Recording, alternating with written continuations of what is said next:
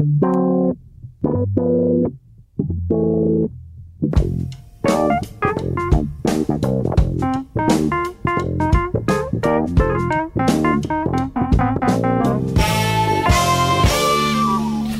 muito bem-vindos a mais um Pop-Up, o vosso almanac das coisas pop, organizado por gente ocasionalmente sensível, eh, por vezes bonita e quase sempre simpática. Maria Ramos Silva, Bruno Vera Amaral e Pedro Buxeri Mendes, esta semana, todos contentes, eu também, porque temos mais uma lista para analisar, que é aquilo que gostamos de fazer.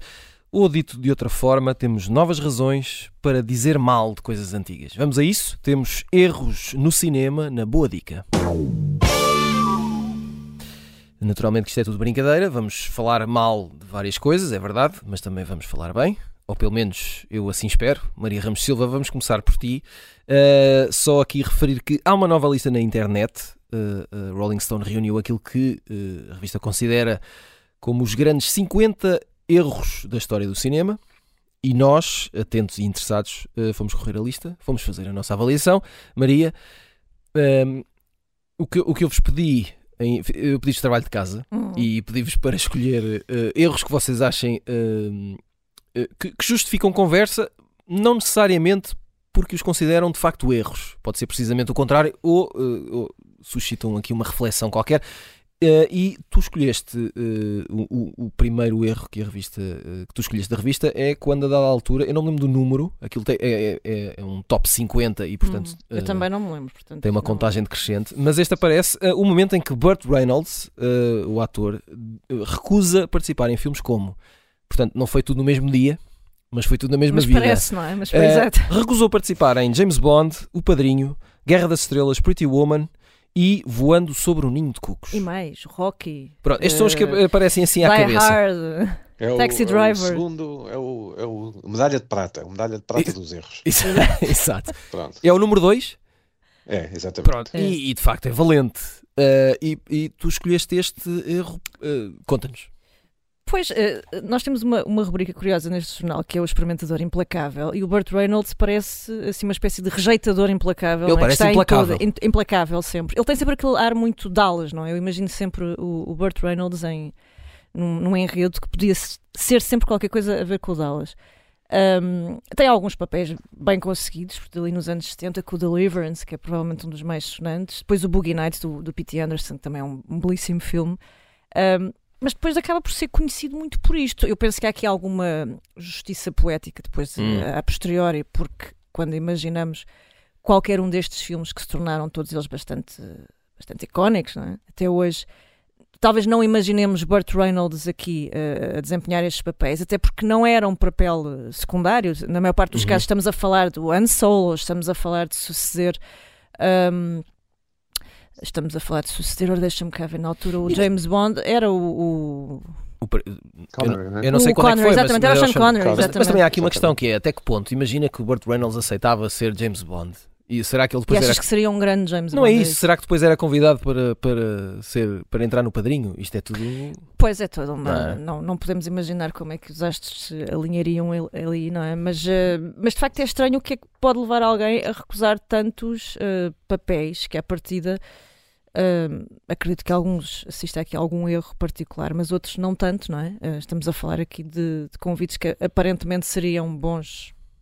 Bons, bons convites, diria Boa, eu. Boas festas, é? Uh, boas festas, não é? Mas, mas ele optou por ficar em casa, por não ir, e, e bom, é, é, é, o que é. Mas de facto está ali num, num lugar que. Mas é aquele. Mas, pronto, é, é, um, é estranho, não é? É bizarro. Juntando tudo, é aqueles momentos em que pensamos como é que é possível. É, é, é, é, um bocadinho questão. essa conclusão. Já agora assinalar que Burt Reynolds morreu em 2018, tinha 82 anos. Só para não pensarmos que ele ainda está aí amargurado com as escolhas de vida. Um... Isto, é um, isto é um bocado estúpido porque. uh, Pronto. Não, uh, Diz Pedro. Porque vocês não. Não sei se vocês leem os livros de autoajuda ou se vêm. No fundo, nós temos que aprender a dizer que não, e são os não claro. que nos definem, as coisas a que dizemos que não. Porque parece que para todas estas coisas o Burt Reynolds tinha uma explicação, sei lá, não aceitou o filme X porque estava claro. comprometido com o filme Y. Portanto, não, não, ele não podia saber que alguns destes, destes filmes se tornariam imortais. Ah, e, mas nós sabemos, não é? Além de, Exato. Sim, o mínimo é que, que ele tivesse uma ele, boa desculpa, é, não é, Pedro? É. Além de que com ele poderiam não. Se, lá, se ele fosse o Indiana Jones, talvez, quem sabe, não o, o personagem não se tivesse tornado uma. Um, Tão, tão, tão, eu por acaso tão, acho que ele, ele teria pop, dado é? um bom Han Solo, apesar de não ter Isso, sim, claro. Hum. não ter o humor de, do a partir do humor do, do Harrison, Harrison Ford, Ford. Uh, mas não o vejo, por exemplo, a fazer o, o Michael Corleone no, no Padrinho. Sim, sim, sim. Nem de perto nem de longe. Agora há uma nem coisa que é importante dizer nestas escolhas é que o Burt Reynolds na altura, nos anos 70 era a par do, do Clint Eastwood e do Charles Bronson, uma das maiores estrelas uhum. uh, de Hollywood. Uh, e nós vemos que, por exemplo, ele, quando recusa o voando sobre um ninho de cucos, uh, o, o, padrinho, ser o, o, James Bond, ele não, não depois não consegue ter uma carreira ao, ao, nível dos melhores filmes dele, ou seja, do Deliverance. Essa, essa é que é aqui a questão. Daqui nada vou falar do, das recusas do Will Smith, que eh, não estão, quanto a mim, ao mesmo nível destas recusas do Burt Reynolds, porque o Burt Reynolds, apesar de muitos sucessos que teve nos anos 70, nós olhamos para estes filmes que ele rejeitou e, e vemos toda uma outra carreira que ele poderia ter tido, não sabemos, pronto, estamos aqui um bocadinho a especular, que ele poderia ter tido e não teve uh, no, no, patamar uh, que alcançou na, na, na, primeira metade da década de 70. E isso é dif muito diferente das recusas, que já vamos falar do Will Smith. Sim, Pedro e ele também é uma, uma figuraça da televisão, não é? Que é uma coisa que não nos chega tanto, talvez, é, em relação é um, aos filmes, um, mas... Uh... E é um grande bigode. Sim, verdade também. Uh, Pedro Buxerimentos, uh, tu queres falar aqui deste, deste erro que é uh, quando o momento em que a Warner Brothers uh, deu 80 milhões de dólares a Kevin Costner para ele fazer o filme The Postman, que em Portugal foi estreado com o título O Mensageiro. Eu, eu, eu, dizer, este repto foi lançado aqui por, por alguém envolvido no programa. Sabe-se lá. E, e, e, as minhas escolhas. E as minhas escolhas são quase todas no sentido contrário à escolha da Ainda bem, é, ainda bem. Pronto, bater no Kevin Costner é, é, um pouco bater no ceguinho, é uhum. um pouco, são golos fáceis, e eu não gosto muito de golos fáceis. Uh, o, o The Postman e o Waterworld, que é, que é anterior a este, uhum. portanto, o, o Kevin Costner fez o Danças com os Lobos, em que era realizador e ator principal e foi um filme que ganhou tudo ganhou tudo para ganhar e pronto. Exato. Isso, isso. durante o, era uma espécie de novo Burt Reynolds, uhum. o, o, Kevin Costner nessa altura. Com um bigode pior. E, e, exato, e era capaz de fazer tudo e mais alguma coisa e fez estes dois filmes quase seguidos, um, um, é, um é de 85, acho eu, e outro é de 87, um, passados em cenários pós-apocalípticos. 90, não, não, isso é anos 90. 90, 90, 90 exato, desculpem. Uh, mas foram seguidos. Uh, em cenários pós-apocalípticos e, e, os filmes eram enormes uhum. e caríssimos. E a crítica uh, bateu nos filmes, acho, acho que neste começou a bater, inclui, inclusive de, antes sequer de, de ter estreado, mas os filmes, tanto um como o outro, são, para já, são highly watchable, não é? Portanto, vêem-se muito bem e, e, são francamente melhores do que estes, estes, estes rankings, estes tops dos grandes fracassos e, e das grandes asneiras feitas pelo cinema querem fazer crer. Portanto, eu escolhi eu escolhi este, este The Postman precisamente porque eu acho que não devia fazer parte da lista, mais nada. Muito bem. Uh, Bruno Vera Amaral, agora sim, uh, podes falar à vontade uh, de, da recusa do Will Smith em participar em filmes como Matrix e Django Unchained. Hum. Uh, de, Deixa-me só dar aqui também meter a colherada no, no na, na, escolha do, do, Kevin do, Costner. Kevin, o Kevin Costner estava na altura, uh, no auge, uh, ali no início dos ah, anos também, 90. Também tinha feito o Bodyguard, não é? Tinha feito o Bodyguard, portanto, como ator Wyatt Earp, Wyatt Earp também. E, e, como realizador tinha feito o JFK. Quer dizer, era, não vou, se não era a maior estrela, era das maiores Exato. estrelas. Haveria o Tom Cruise também uhum. na altura, mas o, o ele, ele, estava Robin Bosques. no auge com essa vantagem de também realizar. As coisas no, no Waterworld não, não correram muito bem com o realizador, com o Kevin Reynolds, e eu acho que a aposta uh, da Warner Brothers uh, no, no, Kevin Costner para realizar uh, o Mensageiro foi precisamente por isso. Bem, aquilo não correu muito bem porque entregámos ao, ao, ao, realizador errado e depois houve problemas porque o Kevin Costner também uh, se meteu lá na, na, realização, era o Kevin Reynolds que realizava o Waterworld. Meteu, e então, meteu água. Bem, meteu água. Meteu muita água e então não, disseram vamos dar, vamos dar uh, o dinheiro ao Kevin Costner porque como realizador ele vai, não, não vai cometer os erros que foram cometidos no, no Waterworld. Uh, quanto ao Will Smith, uh, esta, uh, destacar estas escolhas erradas eu percebo neste sentido, é, é, comparar com o que ele optou, aquilo que ele preferiu fazer. Num caso foi o Wild Wild West, que é, que é um desastre, e no outro uh, caso, no Django Unchained, ele fez o filme que ele fez a seguir foi um que, que é, acho que se chama o After Earth, que é do Shyamalan, se não estou em erro, uh, e que também é uh, péssimo. Mas, ao destacar estes, estes erros, estas escolhas erradas, está-se também a apagar as excelentes escolhas que o Will Smith fez antes destes filmes, do, do Wild Wild West um, e do Django Unchained, durante esses filmes e depois desses filmes, porque não nos esqueçamos, apesar de tudo, ele ganhou o Oscar com o King Richard. E uh, quer em sucessos de bilheteira, quer uh, em filmes, alguns que foram reconhecidos, se não os filmes, pelo menos o desempenho dele, ele te, teve um sucesso uh, incomparável neste período, de, entre 1994, 95 uh, até 2008, creio que é ali o, quando sai o Hancock, não é um, um, grande filme, mas é um filme divertido. Uh, ele alcança um sucesso, é uma estrela de primeira grandeza em Hollywood, tem estas duas escolhas erradas, mas que mesmo assim não foram, não fizeram à, à carreira do Will Smith o que aquelas escolhas do Burt Reynolds fizeram à, à carreira do Burt Reynolds. Um, Maria Ramos Silva estava aqui a olhar para a lista e até estava perdido. Um, tu queres falar aqui de uh, um momento em que um, nesta lista uh, uh, a escolha da Rolling Stone diz que o, Oscar de, o, o, Oscar de melhor filme em 1999 para a beleza americana foi um hum. erro. Sobretudo tendo em conta que foi um ano em que estrearam filmes como Fight Club, Magnolia, Matrix, Matrix Sexto, Sexto Sentido, As Virgens Suicidas, Bing, John Malkovich, O Talentoso Sr. Ripley, Boys Exato. Don't Cry. Eyes Wide Shut. E o que é que tu achas? É, é, o que me interessa. Eu, eu não me atravessaria neste sentido porque uh, acho que é de facto uma colheita absolutamente extraordinária e uh, não me parece que tenha sido um Oscar mal entregue. O problema é que é quando tu olhas em retrospectiva e pensas que não é de facto o filme que melhor envelheceu de todos estes, sobretudo porque uh, olhamos para aquilo que também é a trajetória pessoal de, do protagonista, não é? do, do Kevin Spacey, e, e comparamos com o próprio enredo do filme e, e, parece tudo assim um bocadinho não é, deslaçado e, e não sei se conseguiremos uh, ver este filme hoje da mesma forma que o vimos em 99, 2000. Um, agora, é provável que, que, haja aqui aquele ingrediente e que tenha pesado na decisão o facto de dentro deste uh, universo mais indie ser o mais comercial, apesar de haver Uh, aqui um, um, pormenor interessante nesta cerimónia de transmissão dos Oscars. Acho que foi a primeira vez que a Academia introduziu aquele guia para pais, atenção, porque vai haver aqui muitos conteúdos uhum. mais explícitos, porque havia cenas de nudez, enfim. Um, não sei, quer dizer, eu sempre, ah, o Fight Club é, é, é muito injustiçado, mas uh, talvez pelo, pelo, enfim, pelo, pelo, teor, pelo conteúdo, não pudesse uh, estar num lugar tão, tão destacado e tão prioritário para vencer um Oscar. Que é como quem diz tem demasiada uh, porrada, não é? É, exato, é uma forma mais direta de dizer a coisa. o Magnolia talvez fosse demasiado indie aqui para, para este campeonato.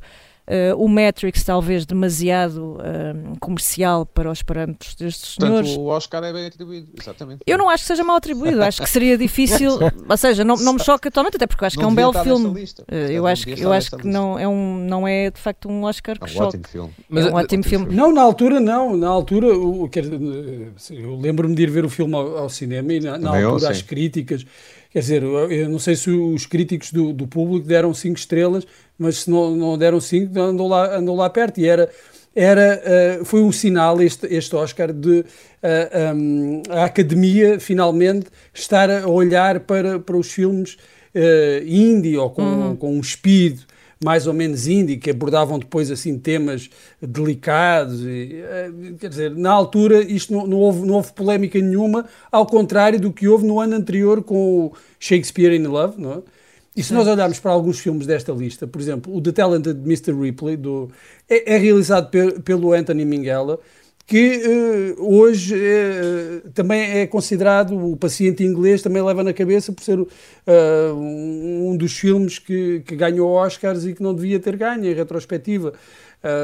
Por isso, eu, eu não, não, acho que tenha sido. Sim, olhando para trás, e se, se pegarmos na, na personagem do, uh, do, do, Kevin Spacey, sim, parece um erro, mas na altura não foi. Aquela cena que é hoje muito gozada uh, do, do, do, saco de papel ao vento, na altura aquilo foi mind-blowing. Os uhum. críticos estavam todos derretidos com o significado daquele saco plástico ao vento, pronto, o tempo às vezes uh, faz-nos ver as coisas de outra maneira. Deixa-me só, antes de, de, irmos aqui para intervalo, Pedro, não sei se também querias uh, dizer tua justiça aqui sobre o... Só queria dizer que é um ótimo filme, também muito rewatchable, uhum. eu vi há relativamente pouco tempo, acho que o Kevin Spacey é um, é um, um ótimo ator, é um dos meus atores favoritos, uh, a Annette Bening, não é, que faz de uhum. dele, faz um ótimo papel também, e aquele vizinho meio, eu não me lembro o nome do ator, aquele vizinho meio uh, acho que é veterano de guerra, não é? Aquele que, que, que, que, é o vizinho da frente, que depois bate no filho e não sei o quê. É um, um ótimo ator. O Scott Glenn, acho que, acho que é o Scott Glenn,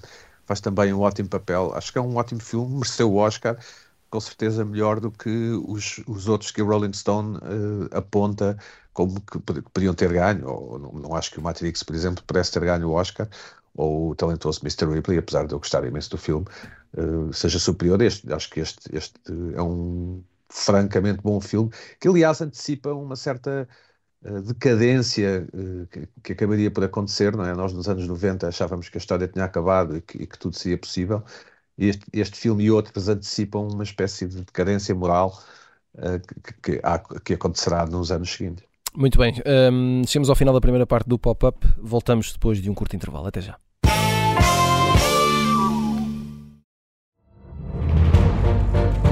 Esta é a história do padre obcecado com a infiltração do comunismo na Igreja que tentou matar o Papa em Fátima.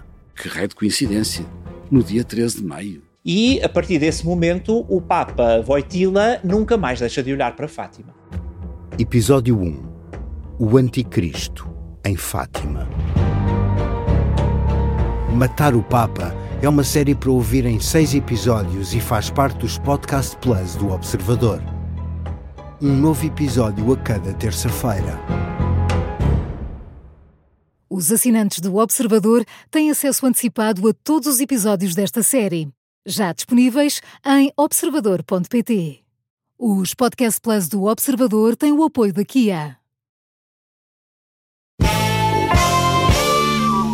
Segunda parte do pop-up, bem-vindos de volta a este oásis de conhecimento e sabedoria, com Maria Ramos Silva, Bruno Vieira Amaral e Pedro Buxeri Mendes. Vamos às sugestões da semana. Maria, começamos por ti.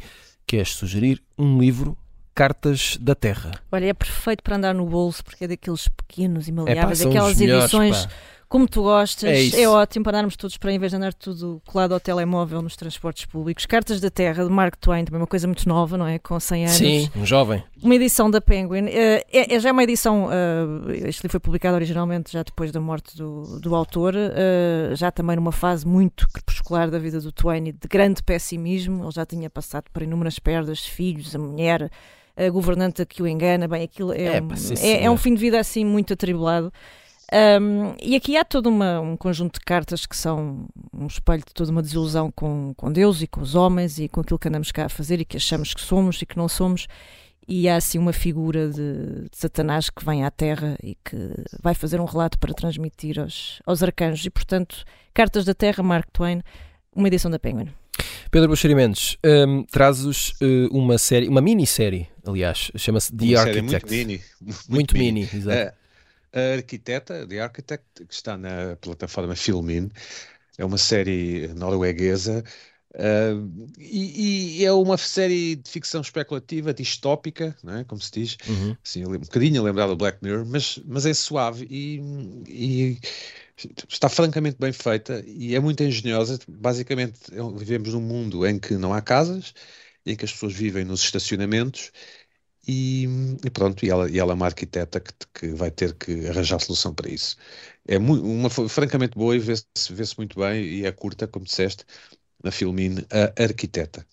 Bruno Vera Amaral, outro livro, uh, este chama-se Alguns Meses na Minha Vida. Sim, é do Michel Houellebecq, é um, um relato de, de, alguns meses na vida do escritor francês que não lhe correram uh, muito bem Uh, isto porquê? Porque deu uma entrevista um, a Michel Onfray, filósofo e escritor também uh, francês, em que disse assim umas coisas polémicas, como ele uh, costuma dizer, mas depois arrependeu-se pelas reações que suscitou e, e corrigiu, mas de, aquilo na altura levantou muita polémica, criou uma grande polémica como é habitual também, à Exato. volta dos livros dele, mas uh, ele exagerou, ele próprio reconhece que exagerou em algumas coisas e que tinha pedido para rever um, ehm, o, que, o que disse, deixou passar e depois, afinal de contas, já queria corrigir. E depois, o, o caso em que se centra mais este livro foi um, ehm, um filme pornográfico que ele fez com, com, com a mulher, uh, um filme realizado por um artista holandês Uh, e que ele assinou um contrato em que autorizava a divulgação das imagens. Quando as imagens foram eh, divulgadas, ele sentiu-se violado. Uh, isto, uh, se isto fosse uma ficção do próprio Welbeck, seria extraordinário. seria uma ficção extraordinária, com aqueles protagonistas um bocadinho excêntricos, que são os dos romances dele, mas sendo um relato da própria experiência do Michel Welbeck, torna-se uh, patético. Patético no, no, verdadeiro sentido de despertar piedade, de inspirar compaixão, uh, pena mesmo de, de, em relação a, ao, ao, escritor e a estas desventuras de, da sua vida.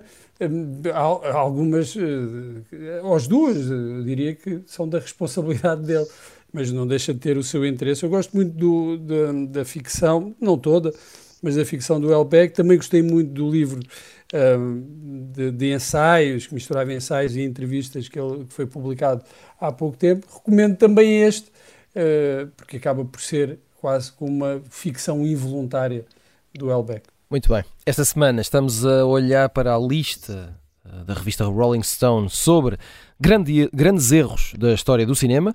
Uh, e estamos aqui a dizer de nossa justiça. Bruno Vera Manal, continuas aí com o microfone porque queres falar do momento em que, uh, isto aconteceu em 2017, uh, eh, Warren Beatty e Faye Dunaway apresentam o Oscar de melhor filme ao filme errado. pois é, daqueles momentos na história de, dos Oscars em que nós. Para quem viu em direto, altura, foi muito divertido. É, com aquela, mas com aquela sensação, não, e isto é, é, é planeado. Isto é planeado. É claro, é a mesma reação que tive quando o Will Smith deu a estalada ao Chris Rock. Exato. Uh, não, não, pode, isto não pode ser tão amador que se tenham enganado. uh, isto não é Portugal. do envelope, ou que ele tenha lido mal. Eu fiquei, foi, foi absurdo. E uh, fazia todo o sentido que o, o, o Oscar fosse para o La La Land. Uhum. Porque uh, tinha ganho mais Oscars. Sim. Uh, um, tinha ganho o de melhor atriz, ou ia ganhar o de melhor atriz. Agora zero surpresa, se... zero surpresa. Não, é, era. E de repente, uh, claro que o Moonlight era, era, o favorito de alguns. Eu acho que é um bom filme. Acho que o La La Land devia, devia ter ganhado neste ano, sem, sem a mínima dúvida.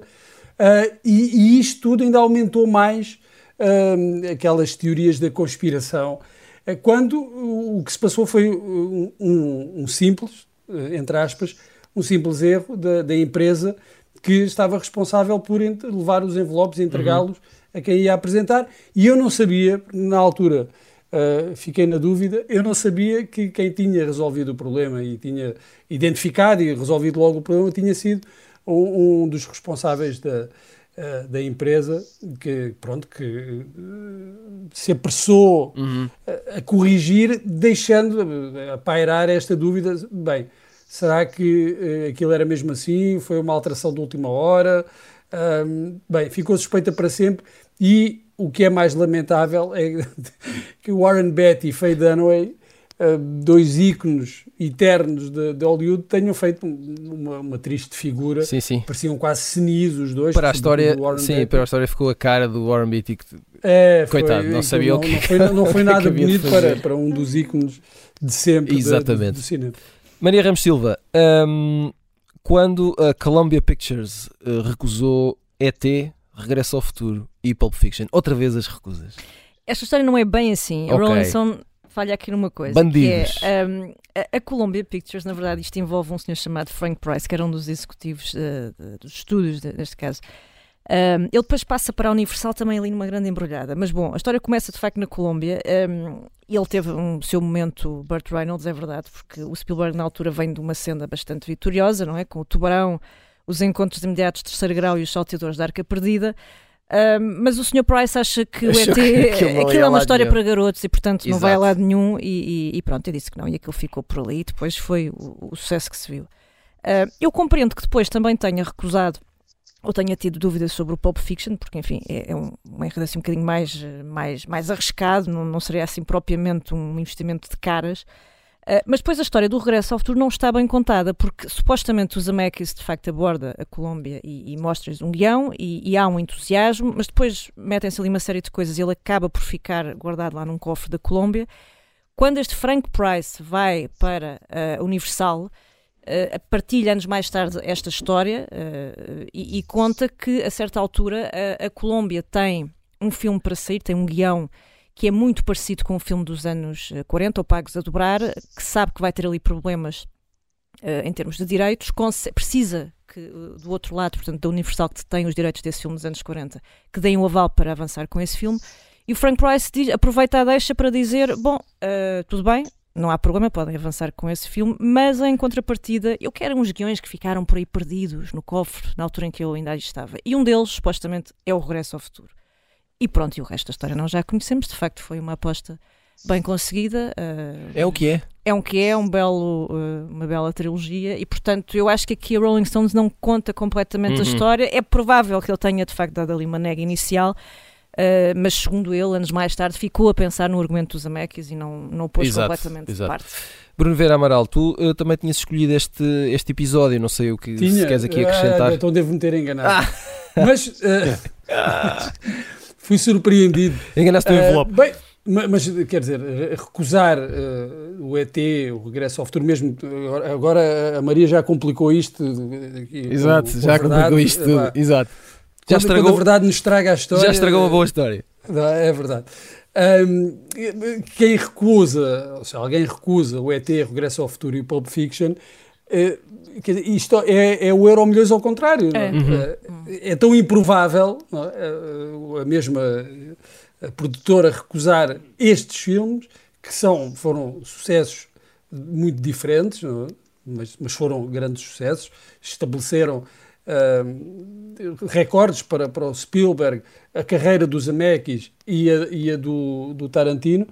Se alguém recusa estes três filmes, eu acho que isto é, é, é, um milagre às avessas. Ou, não, e sobretudo é um pensar que, que, o Spielberg vem daquela leva de filmes, não é? Ou seja, não, não, se dissesse, pronto, epá, teve três flops horrorosos, Exato. ninguém quer apostar num filme do Spielberg, mas... Não, mas, mas sabes que uh, os filmes de, de, de extraterrestres eh, com, com, com sucesso, na altura aquilo estava mais para, para os extraterrestres maus. Claro uh, para, para, o do Alien hum. e de repente teres ali um, um extraterrestre fofinho Bom, com, com crianças uma, com uma luz vermelha na ponta do dedo. Uh, disse, pá, se calhar isto é, é, muito infantil. Sim, eu percebo, eu imagina, a cena da bicicleta contada parece uma coisa absurda, não é? Uh, se calhar a uma certa distância para pois alguém é, que está sentado a ouvir, a ouvir um pitch. É. Uh, Pedro Buxerimentos, tu queres falar-nos aqui de uma das mais odiadas personagens da história do cinema, uh, que entra no episódio 1 da Guerra das Estrelas, a Ameaça Fantasma. Eu não sei se vais dizer bem ou mal, vamos ver, mas a personagem chama-se Jar Jar Binks. É, e eu acho o Chewbacca ainda pior do que o Jar Jar Binks e não, e não consigo perceber porque é que este Jar Jar, que é o primeiro personagem criado digitalmente, uhum. tem tanto hate, não é, como se disse agora, e o Chewbacca e outros não têm. Um, o, o Jar Jar Binks acaba por ser um personagem introduzido como comic relief, não é? de lembrar que esta ameaça fantasma é, Uh, acontece muitos, muitos anos depois dos três filmes da uhum. Guerra das Estrelas, que na verdade são o episódio 4, 5 e 6. O e também é de 99, não é? É, é exatamente, exatamente. Havia uma enorme expectativa. Já agora os, os, os ET entram, a raça dos ET entra neste filme, ali num, numa cerimónia qualquer, de coroação de uma rainha qualquer, os, os ET vão, vão aparecem na cerimónia, portanto uhum. fazem parte deste universo, é uma homenagem do Lucas. Mas eu nunca se entendeu muito bem o ódio ao Jar Jar Binks, a não ser o facto de provavelmente já existir internet e já existirem os grupos de que havia, ou, ou aquilo que hoje chamamos de internet, e na altura aqueles grupos de discussão. Os fóruns, não é? E essas coisas. Exato. Portanto, interrogo-me sobre se em 1967, quando apareceu o primeiro, o primeiro Star Wars, se, se houvesse internet, se o, se o Chewbacca teria sobrevivido. Eu acho o Jar Jar Binks um personagem que, que, faz sentido naquela, naquela toda aquela mitologia criada pelo George Lucas. Uh, quer dizer, não acho nem pior nem, nem melhor que outros e, e, e, e não consigo entender uh, o hate, a não ser no sentido em que, em que concentra em si uma espécie de desilusão mundial, não é? Que houve com a Ameaça Fantasma, como se fosse possível superar os, os quatro filmes, aquilo que representaram durante muitos anos. Eu creio que o Ameaça Fantasma se foi tornando um filme melhor uh, na, na consideração que os fãs e até as pessoas que gostam destes filmes têm uh, nos anos seguintes do que propriamente no ano em que saiu. Maria Ramos Silva, um, Heaven's Gate de Michael Cimino hum. e ou como diz uh, Rolling Stone, quer dizer, Atenção, não, não diz. Há, há, mais gente que dizia antes de Rolling Stone. Rolling Stone cita esses comentários. É, tem, aqui tem alguma razão. Uh, uh, o fim da melhor Hollywood sempre. É? O fim da década de 70. Portanto, o filme é de 81 ou 82, uma coisa assim. A década de Burt Reynolds, diga-se de passagem. Exato. Ora bem.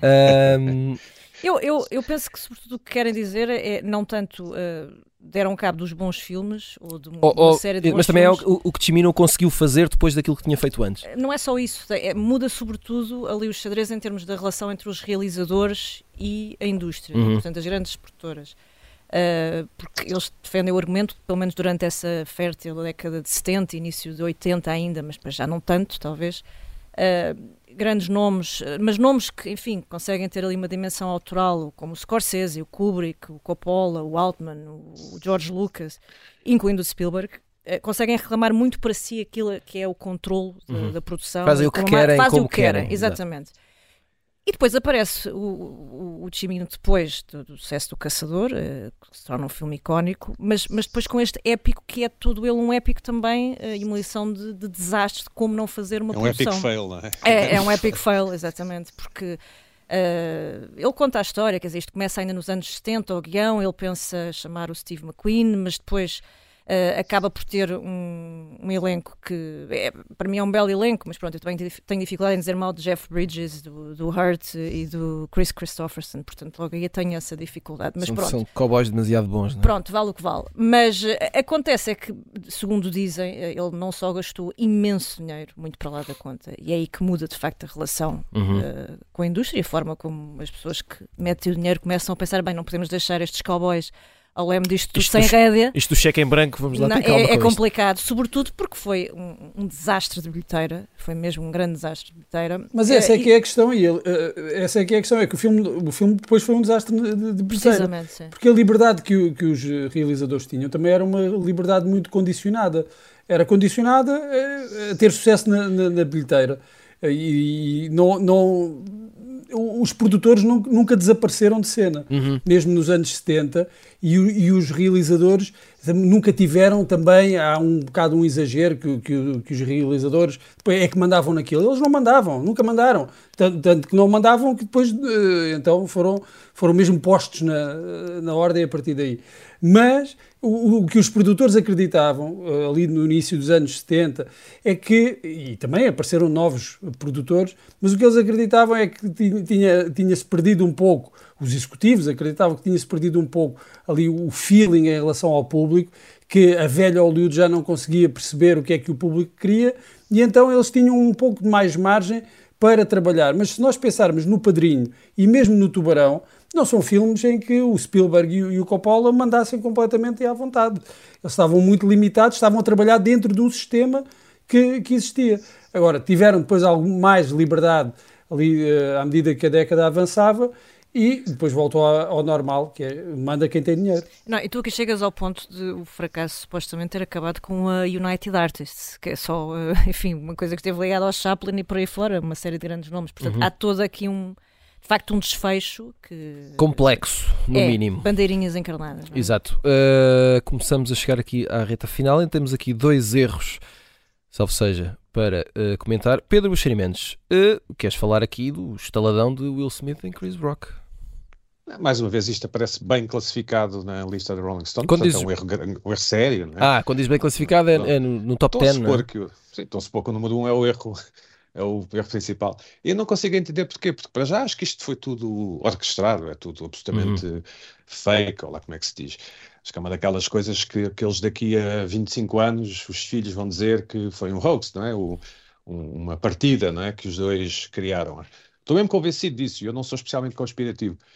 E, isso, não, e sobretudo isto não tem, isto não tem importância nenhuma na, a história do cinema, uhum. né? quer dizer, não, não, os Oscars agora não vão ser recebidos com as pessoas em jaulas de vidro, não é? Para assim pedirem. Portanto, portanto, é mais a estupefacção por estar incluído nesta lista e, e, e, numa, e num lugar tão, tão alto da tabela do que propriamente por outra coisa. Isto, isto para mim não, não é um pouco como, como, como a tirar tinta para os ministros. Acho que isto não tem importância absolutamente nenhuma. E, uh, Bruno Vera Amaral, um, tu queres falar aqui da autocensura de Hollywood, que foi uma coisa que vigorou entre, salvo erro, 1935 e 1968. É muito, é muito engraçado que isto aqui apareça como, como um erro, uhum. porque uh, eh, 1935 e 1968 é a idade de ouro de Hollywood. Uhum. Uh, portanto, e, e, e, os filmes foram feitos dentro do, do, ou de acordo com as regras do Código Waze, alguns a tentarem uh, fugir um pouco, porque isto, uh, o Código Waze, que teve, teve, esse nome por causa do, Willie Mays, que era o, o, o do chefe da, da, Associação de Produtores e Distribuidores uh, de, de, cinema, o, o, código é uma resposta dessa associação de produtores à, à, à, pressão que sofria por parte da, da, sociedade e da política, dos políticos, para que houvesse regras hum, na, no, no, nos filmes, o que é que podia ser mostrado, o que é que devia ou não ser mostrado. Claro que há coisas que agora nos parecem um, um bocadinho uh, estranhas, no mínimo, uh, que, que, estão lá, que não, que não podiam ser mostradas, uh, tudo bem, mas não nos podemos esquecer que é dentro dessas regras que trabalham todos os grandes realizadores daquela época, que conseguem, mesmo assim, contornar uh, essas proibições e fazer filmes uh, subversivos e muito pessoais, nos casos dos, dos melhores autores, uh, e que nós, se calhar, pensamos: será que o conseguiriam ter feito se não houvesse o código? Eu não considero um, um erro, acho que é, uh, fica imbricado na própria, uh, nos próprios filmes de, de, Hollywood. Podemos imaginar o que seriam os filmes uh, sem, esta, sem estas regras autoimpostas, mas, por exemplo, eu penso num filme como o do Rope, uh, um, de, a corda do, do, do, Hitchcock, e imagino o que seria sem, sem esta autocensura e prefiro este com, com, a censura, porque aquilo que fica dito no, nas entrelinhas, no subtexto, é, é muito mais poderoso do que se fosse eh, explicitamente revelado. Muito bem, chegamos assim ao final de mais um pop-up. Voltamos na próxima semana. Até lá.